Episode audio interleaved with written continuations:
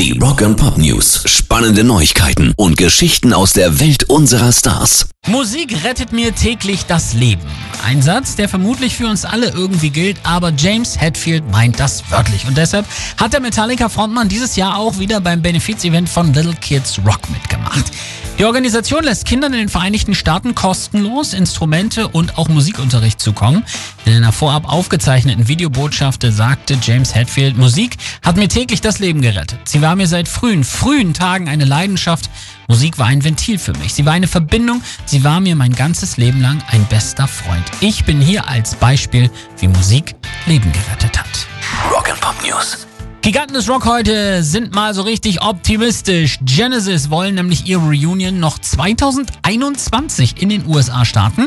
Mike Rutherford hat in einem Interview gesagt, dass England oder Irland wohl kaum zu realisieren wäre dies Jahr, aber Nordamerika sollte klappen.